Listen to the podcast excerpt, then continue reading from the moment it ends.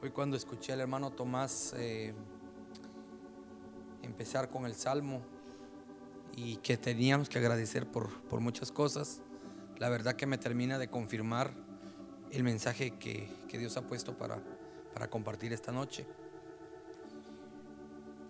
Como todos sabrán, pues, o como muchos saben acá, yo estuve enfermo varias semanas y estuve guardadito en casa. Ese tiempo, hermanos, me sirvió para replantearme en muchos aspectos, principalmente replantear mis prioridades en la vida. Y me di cuenta que estaba fallando en muchas. Me, me desenfocaba, de repente dándole más prioridad a mi trabajo, más prioridad a asuntos carnales o banales, si queremos decirle así. Al final, pues, como les digo, empezamos, empecé a replantearme en ese tiempo y digo, bueno, primero es Dios ante todo, mi familia, mis hermanos en la fe, mis hermanos en la carne. Y pues de ahí vienen todas las demás cosas que, pues creo que no es el tema de hoy, pero el tema de la famosa rueda de la vida para llevar una vida integral, ¿verdad? Pues les diré que mm, durante ese tiempo yo estuve eh, leyendo y leyendo y especialmente porque empecé a hacerme ciertas preguntas de por qué estaba enfermo, ¿verdad? ¿Por qué yo?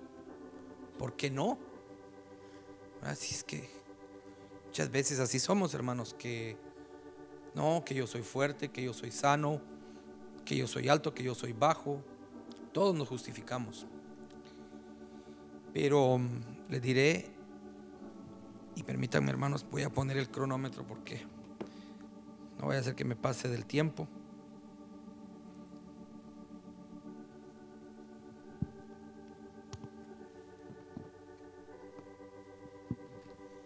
Y salgamos muy noche.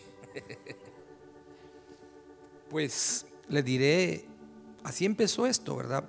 Incluso el mensaje yo lo estaba preparando para compartirlo un martes en la célula donde nos congregamos los días martes. Pero como que el Señor no quería que sucediera ahí, porque de repente me dio una laringitis y paso otras, ¿qué? Dos semanas sin poder hablar. De hecho, todavía el domingo, cuando el hermano pastor me dice que, que quiere que comparta, le digo, le confirmo el martes, porque tenía mis temores, pero la verdad, pidiéndole al Señor que, me permitiera compartir, pues ya ven, aquí estoy. No estoy así como quien dice al 100%, pero o, se me escucha la voz más, más así como más ronca, ¿verdad? Más profunda. El asunto, hermanos, es que casualmente también el hermano pastor el domingo compartía algo que me terminó de complementar lo que hoy traigo para ustedes. Y he puesto a este a lo que voy a compartir hoy como título, como un título complementario diría yo, ¿cómo es posible cumplir con el mandato bíblico de agradecer en todo si me encuentro atribulado? ¿Cómo es posible hacerlo? La verdad, hermanos, es muy fácil cumplir con el mandato cuando nos está yendo bien, cuando tenemos trabajo, cuando tenemos salud, cuando tenemos dinero, cuando nuestra esposa está contenta con nosotros, cuando papá está contento, si estamos estudiando. Es fácil darle gracias a Dios cuando en las clases nos está yendo bien, ¿verdad? Pero, ¿qué pasa cuando carecemos de todas estas bendiciones? Y la verdad, hermanos, no podemos perder de vista que debemos agradecer a Dios en todo. Porque esto es parte, hermanos, de los deberes prácticos de la vida cristiana. Esto es un mandato, hermanos. ¿Podrían proyectar primera Tesalonicenses 5:18, por favor, hermano?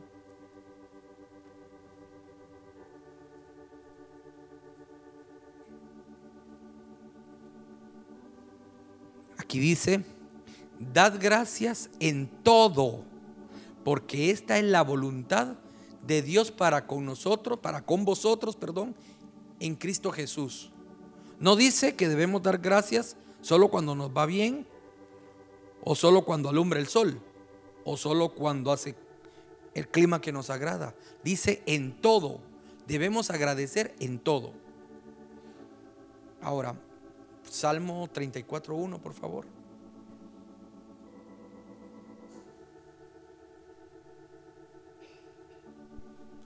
Aquí dice, bendeciré a Jehová en todo tiempo. Su alabanza estará de continuo en mi boca, que fue parte de lo que el hermano Tomás estaba compartiendo hoy en alabanza. Su alabanza estará de continuo en nuestra boca. Hermanos, ¿cómo puede uno decir gracias Señor o estar alabando cuando tiene al lado un hijo enfermo? Cuando el doctor le dice a uno, su hijo está grave. Cuando un ser amado está al lado de nosotros y está falleciendo. Muchos dicen, ah, alabado sea Dios, pero lo dicen del diente al labio, hermanos. Lo estarán sintiendo verdaderamente. Estarán realmente agradeciendo cuando tenemos, como les repito, un ser amado que está muriendo que está grave, que está padeciendo algo serio, realmente estaremos en esa condición de alabaré, alabaré, o, algún cántico de alegría cuando tenemos a alguien que está mal. ¿Verdad que es difícil? ¿Verdad que realmente de, de reflexionar en esto? Colócame Efesios 5 al 20, por favor.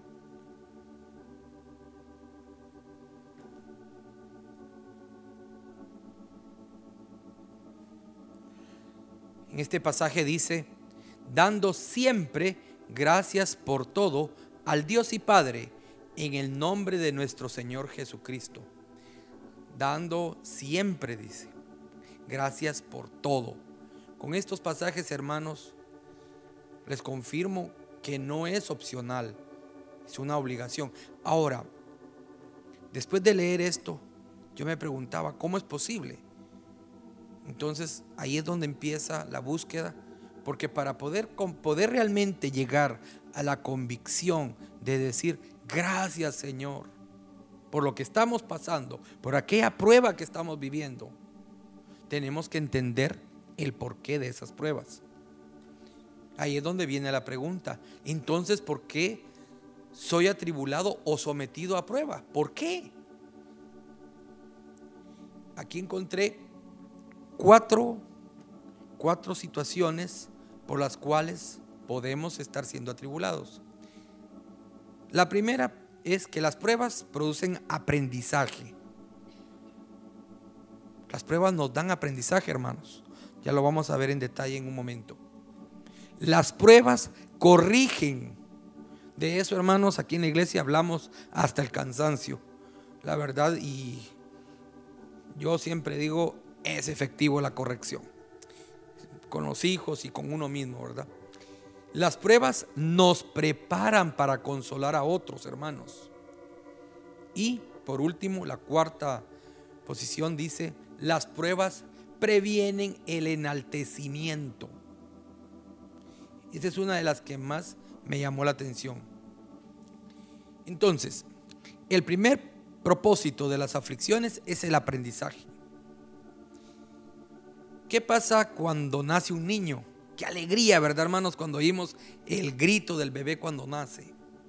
Pero pasan los días, pasan los años, quizá dos, tres años, y luego el doctor dice, señora, señor, su niño no está creciendo. Ah, ya se pueden imaginar qué dolor, qué tristeza, qué preocupación. Pero el doctor dice, no se preocupe, le vamos a dar calcio, le vamos a dar vitaminas y va a salir adelante. Aunque el niño está sufriendo porque le está doliendo, quizá, ¿verdad? Entonces, aquí viene el punto, que hay dolores, hay dolor en el alumbramiento, pero también van a haber dolores de crecimiento. Esto quiere decir, hermanos, que si no pasamos por pruebas, no hay evolución, no hay crecimiento en la vida espiritual. Como dicen los deportistas, si no hay dolor, no sirve, dicen los deportistas, ¿verdad? Ni aun Cristo fue exento de las aflicciones, aunque Él era impecable, pero en la Biblia menciona que Él aprendió la obediencia por lo que padeció. Ahora, ojo, Él no pasó de desobediencia a obediencia, porque Él fue un niño obediente toda la vida. Lo que pasa que durante el proceso fueron un montón de actos de obediencia, pero luego se dio un proceso de suma obediencia que lo llevó a Él a la cruz.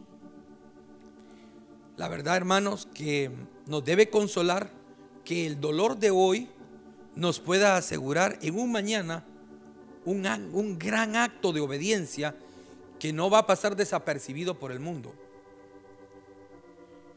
Veamos lo que dice Hebreos 5, 7 y 10, de 7 al 10, perdón.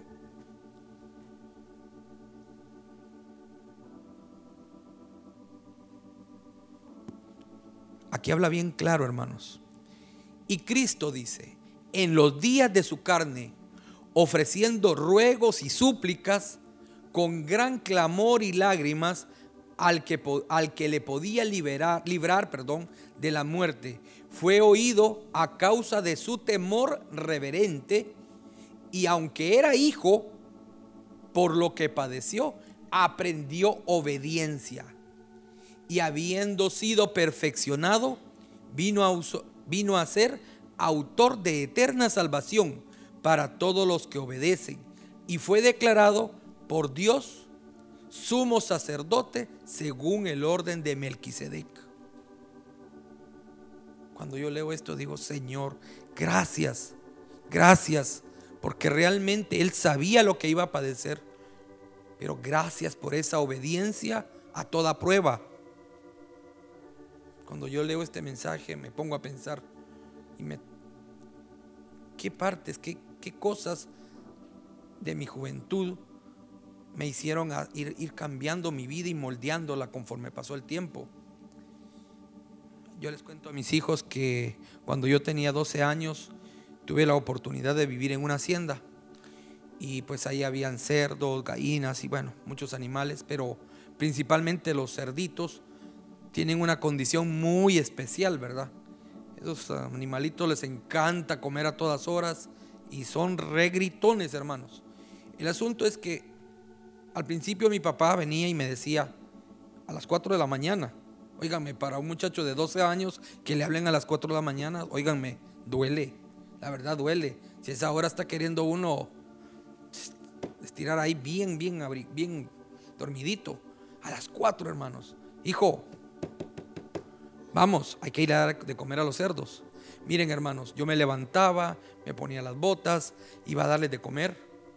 Y miren, me botaban, me ensuciaban, incluso hasta una vez me mordió una, vale más que cargaba botas altas. Y era una calamidad. Pero pasaron los días y un día me dije, bueno, si lo voy a hacer, mejor lo voy a hacer de buena gana, voy a ser obediente. Y al siguiente día me levanto antes, un poquito antes de las cuatro. No les voy a decir que me levanté a las tres y media tampoco, pero sí fue un poquito antes. Y recuerdo que cuando mi papá se levantó a quererme hablar, yo ya estaba listo. Y le digo, no papi, quédese usted, yo voy a ir solo. Miren hermanos, yo iba contento, me bajé, les di de comer a los benditos animales. Miren, eso fue una experiencia única. Yo no sé qué pasó, pero mi actitud, mi obediencia, y ese momento de amor me llevó a amar esto, porque al final ya no me mordieron, ya no me siguieron, ya no me votaron. Sí, estoy bien honesto. Yo ya busqué formas de hacer mejor las cosas porque iba con otra actitud. Pero sobre todo, hermanos, el hecho era que yo me decía, mi papá todos los días me habla. Y no crean que, que mi papá llegaba a decirme, papito chulo, levántate, ¿verdad? No, hermanos, no, no, no, no. No era así la cosa porque tampoco yo era como quien dice aquel muchachito que, que levantate papito y me iba a levantar. No, hombre, si aquí era de jalonearlo, jalonearme y casi botarme de la cama. Pero desde ese momento yo dije, no, yo no vuelvo a esperar esto. Es mejor hacer las cosas con voluntad y con una obediencia clara. Entonces, esas pequeñas pruebas realmente me fueron enseñando que la obediencia traía frutos. Porque incluso, hermanos, para los jóvenes que están acá, que están estudiando, la realidad que es bonito estudiar, dice uno, cuando ya ha pasado la, ha pasado la clase. Pero cuando está en el momento, ah, no, hermanos, es difícil. Yo recuerdo cuando mi papá pues me, me, regañaba, o bueno, en realidad me levantaba de las patillas para que me aprendiera las tablas de multiplicar. Pero mi papá lo que pretendía con eso era ayudarme a facilitarme lo que más adelante se venía para mí, porque él sabía que la matemática para todo el mundo es, difícil, ¿verdad? Y también lo fue para mí. Pero en ese momento, cuando él empezó a exigirme de esa manera, yo empecé a sentir amor y digo, no va a estar toda la vida jaloneándome el pelo, ¿verdad? Y no, y me las aprendí y bueno, desde ahí hasta el sol de hoy, gracias Señor, porque yo me gano las vidas, hermanos, con números, pues, ¿verdad? Para mí, les digo a mis hijos, los números hablan, hijo, los números hablan. Allá se ríen. Entonces, hermanos, las pruebas nos dan aprendizaje. Ahora, vamos a pasar al segundo punto. El primero, para recapitular, el primer punto que las pruebas nos dan aprendizaje. El segundo es correctivo. La Biblia afirma, dice, que Dios al que ama disciplina. El buen pastor usa su vara para alar a las ovejas, pero también usa la vara para evitar que se desvíen en algún terreno que pueda terminar en calamidad. Dios dice, nos redimió para ser salvos e igualmente para ser hijos adoptivos. La vara de corrección duele, hermanos, porque duele, pero conforta. La verdad que después de, bueno, yo recuerdo como tres, cuatro veces fuertes que me corrigieron, hoy lo puedo contar con alegría, con entusiasmo y decir gracias porque me corrigieron porque quizá hubiese aprendido a beber, a fumar o qué sé yo qué más, ¿verdad? Entonces realmente la disciplina, hermanos, es algo que debemos abrazar. Aunque este tema específicamente, como les decía al principio, ya nuestros hijos lo tienen bien, bien estudiado y nosotros como padres también ya lo tenemos bien calculado y hemos visto frutos de la corrección. Veamos qué dice Hebreos 12, 5 al 11.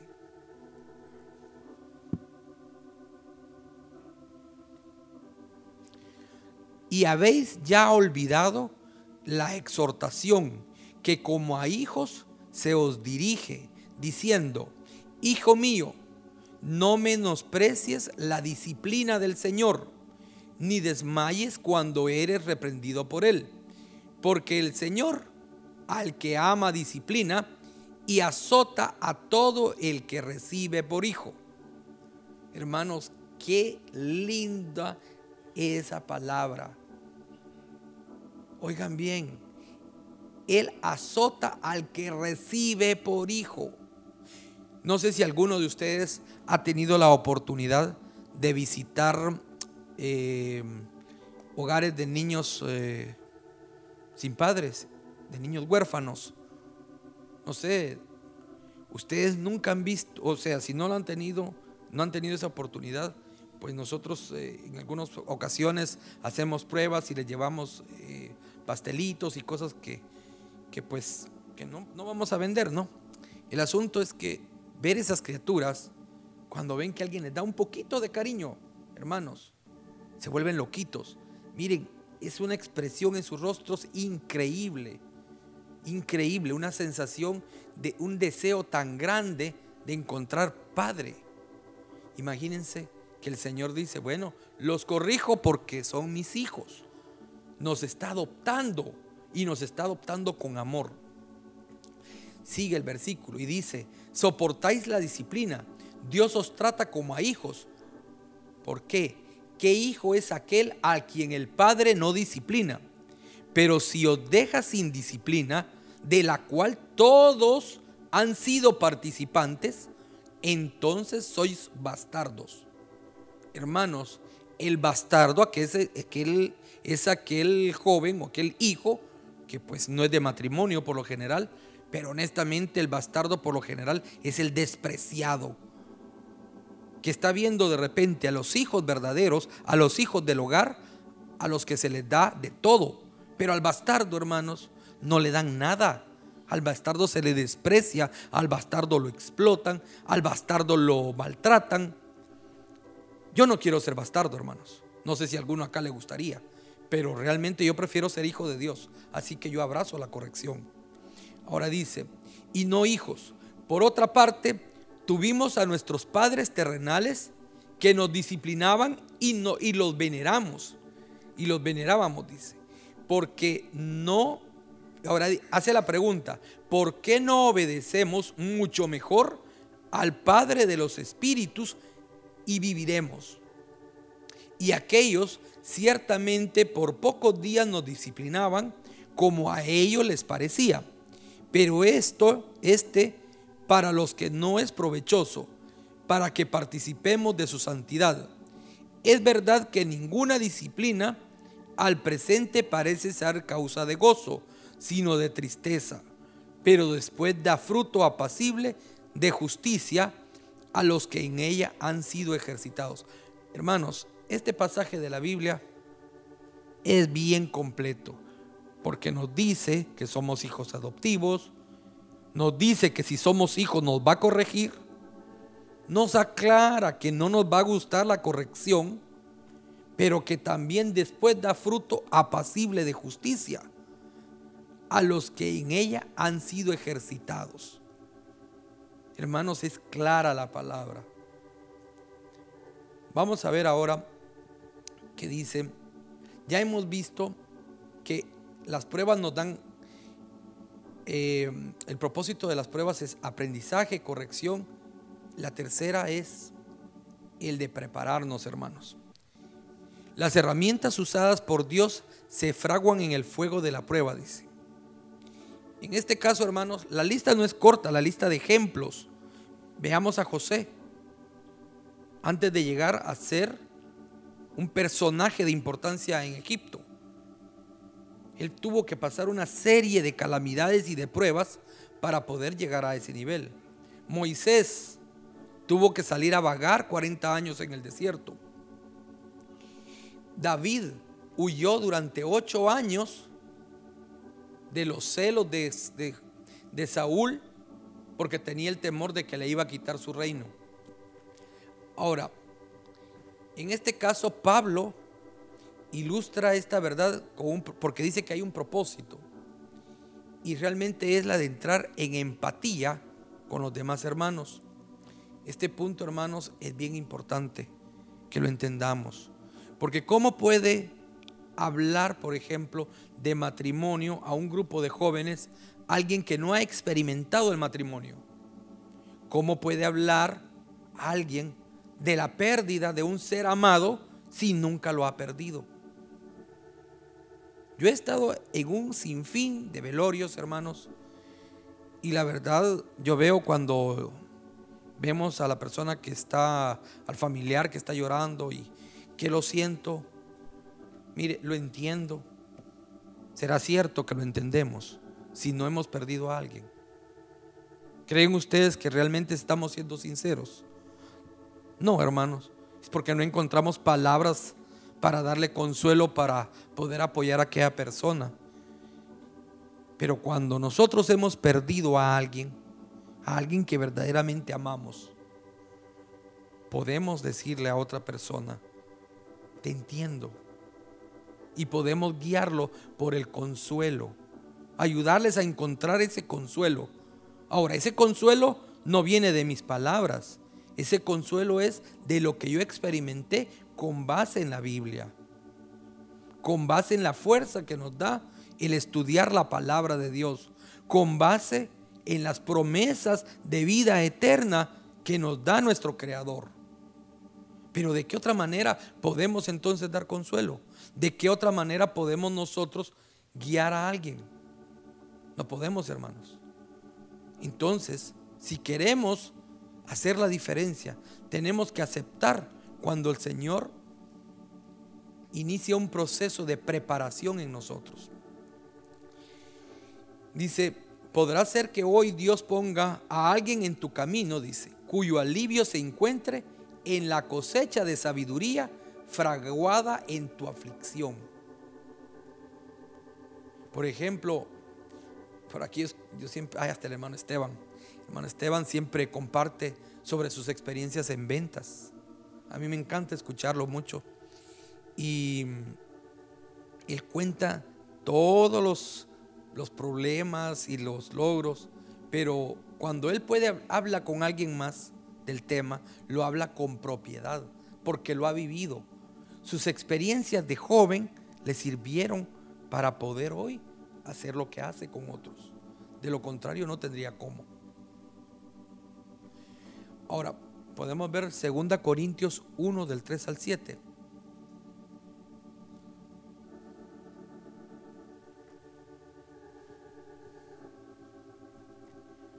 Bendito sea el Dios y Padre de nuestro Señor Jesucristo, Padre de misericordia y Dios de toda consolación el cual nos consuela en todas nuestras tribulaciones, para que podamos también nosotros consolar a los que están en cualquier tribulación, por medio de la consolación con que nosotros somos consolados por Dios. Eso es lo que les decía hace un momento. Yo puedo decirle a alguien, entiendo por lo que estás pasando, siento lo que estás pasando, pero el Señor a mí me dio consuelo, me dio una paz que sobrepasa todo entendimiento ante la pérdida de un ser querido. Puedo compartirlo porque lo viví. Ahora dice, porque de la manera que abunden en nosotros las aflicciones de Cristo, así abundan también por el mismo Cristo nuestra consolación. Pero si somos atribulados, es para vuestra consolación y salvación o si somos consolados, es para vuestra consolación y salvación, la cual se opera en el sufrir las mismas aflicciones que nosotros también padecemos y nuestra esperanza respecto de vosotros es firme, pues sabemos que así como sois compañeros en las aflicciones, también lo sois en las consolaciones. Hermanos, entendamos que el Señor tiene un propósito cuando nos hace pasar por una pérdida. ¿Cómo puede decir alguien que entiende a alguien cuando ha perdido su trabajo? ¿Cómo lo puede consolar si nunca lo ha perdido? ¿Cómo puede consolar a alguien que está pasando pobreza si nunca la ha pasado? ¿Creen ustedes que eso es fácil? Llegar con alguien y decirle, no, hombre, si mira, yo como todos los días. Sí, pero yo no. ¿Cómo le podemos decir que lo entendemos? No podemos. No podemos, hermanos. Ahora, todavía nos falta un propósito que muchas veces pasa desapercibido. Yo a este propósito realmente lo siento como la guinda del pastel, la cereza del pastel porque realmente en mi vida este punto había pasado desapercibido. Porque además de aprendizaje, de corrección y de preparación, hermanos, las aflicciones confieren prevención, prevención de episodios de enaltecimiento. Increíble, hermanos. Nuestro corazón es influenciado por las tentaciones y también por las bendiciones, hermanos. Y miren, hermanos, esto es bien típico. Esto es bien típico. Esto es algo que lo vemos en muchos programas, en, muchas cosas. Las tentaciones, dicen, nos desvían, pero las bendiciones nos llevan a la vanidad. Las aflicciones son las vacunas antiinflamatorias para prevenir un problema cardíaco. No soy médico, hermanos, pero hoy les hablé como médico, ¿verdad? ¿Verdad, hermano Alberto? Esta es la vacuna antiinflamatoria para un problema cardíaco. Cuando tenemos éxito, hermanos, nos llenamos de vanidad. Cuando empezamos a, a gozar de muchos elogios, de muchas cosas bonitas, empezamos a inflarnos y a subirnos y empezamos a perder realmente la visión. Ahora, este tema, hermanos,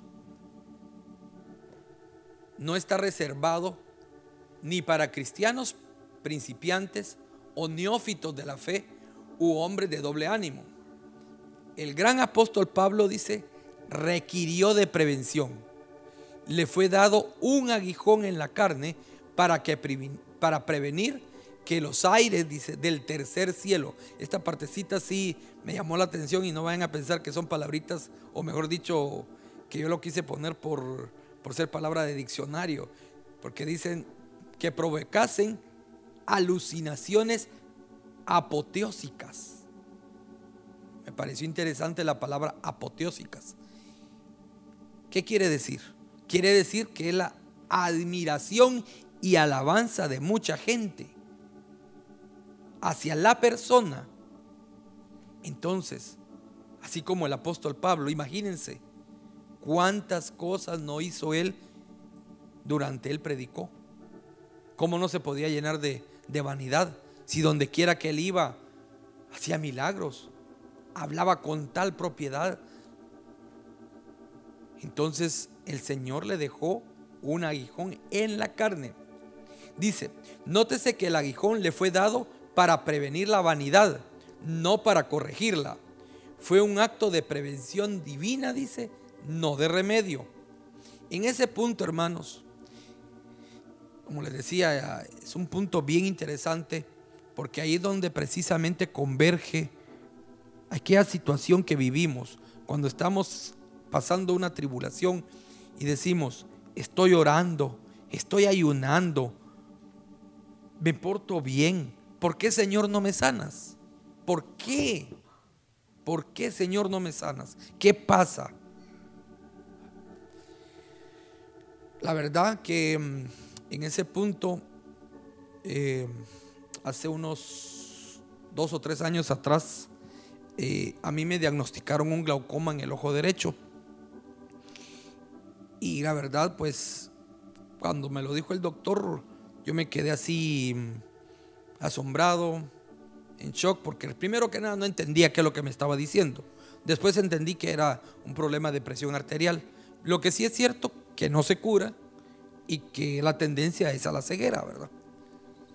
Pero cuando bajé y me quedé a solas con mi esposa, le digo, gloria a Dios por lo que está pasando, fíjate.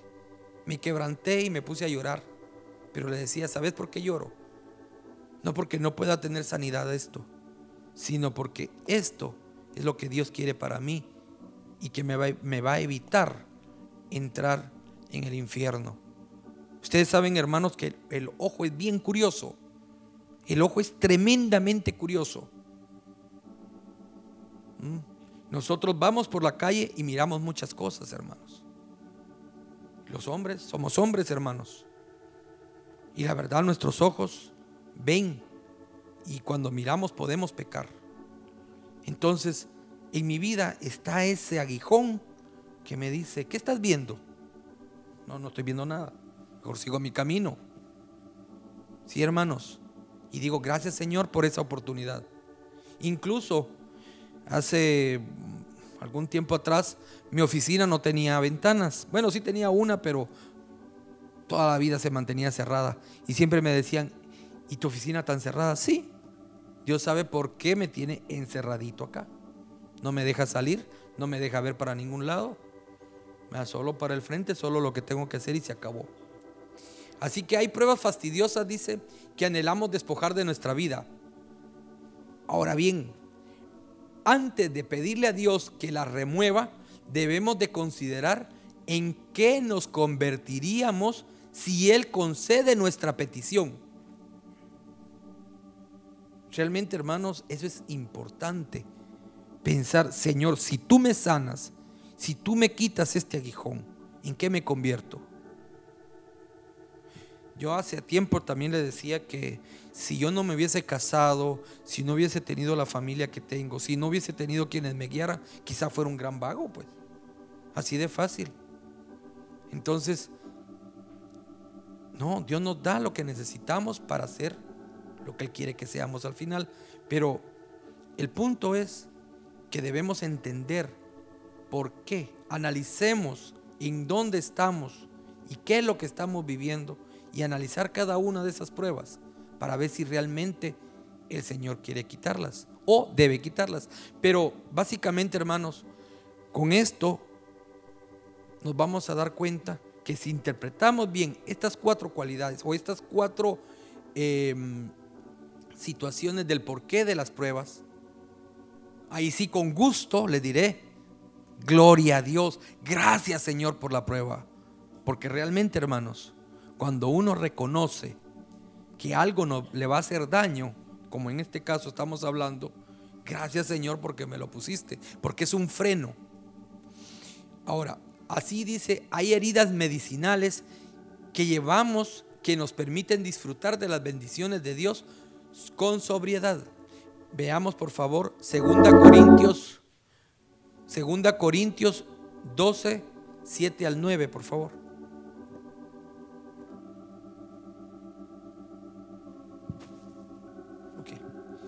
Y para que la grandeza de las revelaciones no me exaltasen desmedidamente, me fue dado un aguijón en mi carne, un mensajero de Satanás que me abofetee, dice, para que no me enaltezca sobremanera. O sea que me imagino que al menos un poquito se, se enaltecía. Respecto a lo cual, tres veces he rogado al Señor que lo quite de mí, dice. Y me ha dicho, bástate mi gracia, porque mi poder se perfecciona en la debilidad. Por tanto, de buena gana me gloriaré más bien en mis debilidades para que repose sobre mí el poder de Cristo. Imagínense lo que escribe Pablo. Aquí está ya él agradeciendo y está entendiendo y nos da el mensaje claro que él pide que le quite el aguijón. Tres veces. Pero no, no se lo quitó. Incluso Jacob fue herido. ¿Mm? Fue herido para encontrarse, para que hubiese un cambio en él. Así que hermanos, en esta noche el mensaje es que debemos agradecer en todo, pero con entendimiento, hermanos. No lo hagamos solo de diente a labio. No lo hagamos solo porque lo dice el hermano, lo dice otro hermano, o porque todos están agradeciendo. No, hermanos, entendamos. Porque si lo hacemos con entendimiento, hermanos, realmente vamos a agradecer y la prueba realmente va a ser efectiva. Ese es, en sí el mensaje de esta noche y pues quiero agradecerle su atención. La verdad, hermanos, les diré, no es fácil subirse aquí al frente, pero como dicen, dando es como se recibe.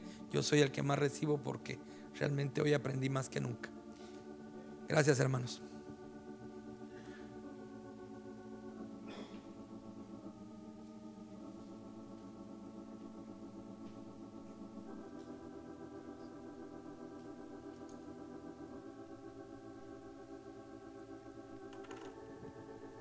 Pongámonos de pie.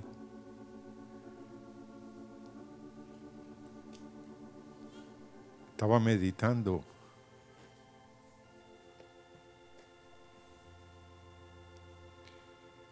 que la vida, hermanos, nos fue dada por Dios, pero la mayoría de nosotros nos resistimos a sufrir. La disciplina de Dios no nos gusta. Pero como Él es qué, ¿qué es? ¿Qué Él es para nosotros? ¿Oyeron ustedes? Dice que el Padre al Hijo que ama, ¿qué? Y si Él es nuestro Padre, va a haber un área de disciplina, de prueba. Pero no es porque no nos ama, sino porque el corazón de Él es amarnos. Y ahí me venía lo que el hermano David Wickerson en una prédica de dándole a Dios nuestras mañanas, consolando Él a muchos pastores en San José, Costa Rica. Él empezó a decir, tengo motivos por los cuales estar agradecido con Dios, profundamente agradecido. Y hasta el final van a entender por qué. Dos de sus hijas se habían muerto de cáncer. Una su nieta se había estaba de cáncer en esa época. Su esposa Glenn estaba enferma. Pero él estaba dándole a Dios sus mañanas. ¿Pero por qué? Porque Dios le dijo, ¿quién cuida mejor a tus hijas? ¿Tú o yo? Tú, Señor. ¿Quién es mejor esposo? ¿Tú o yo? No, Señor, tú. Qué tremendo Dios. Hermanos, entendamos. El aprendizaje viene a tu vida y a mi vida para que entendamos, y como dijo nuestro hermano, es correctiva para consolar a otros. Y para que no nos enalteces, no nos pongamos grandotes. Es necesario que nos volvamos chiquitos. Y Dios tiene maneras, hermanos. Señor, gracias por acordarse de nosotros. Y Señor, no somos bastardos. Si estamos sin disciplina, Señor, es porque posiblemente no eres tú nuestro Padre. Pero si ha venido la disciplina, es porque somos hijos. Y como hijos nos estás tratando, pero tú eres verdaderamente nuestro Padre. Señor, sabes hasta dónde podemos resistir. Gracias te damos en esta noche, Señor. Te agradecemos infinitamente y haz que nuestro corazón, Señor, siempre esté agradecido. Siempre, Señor, diga, Señor, tú vas a sacar de esto oro puro. Yo hoy no lo entiendo, pero sí puedo decirte gracias, Señor. Gracias, Señor. Y queremos, Señor, traer consolación a otros. Queremos traer ánimo a otros. Queremos dar lecciones a otros. Pero Señor, a través de las pruebas y dificultades que tú has permitido para nuestras vidas. Señor, gracias. Gracias, Señor de gloria.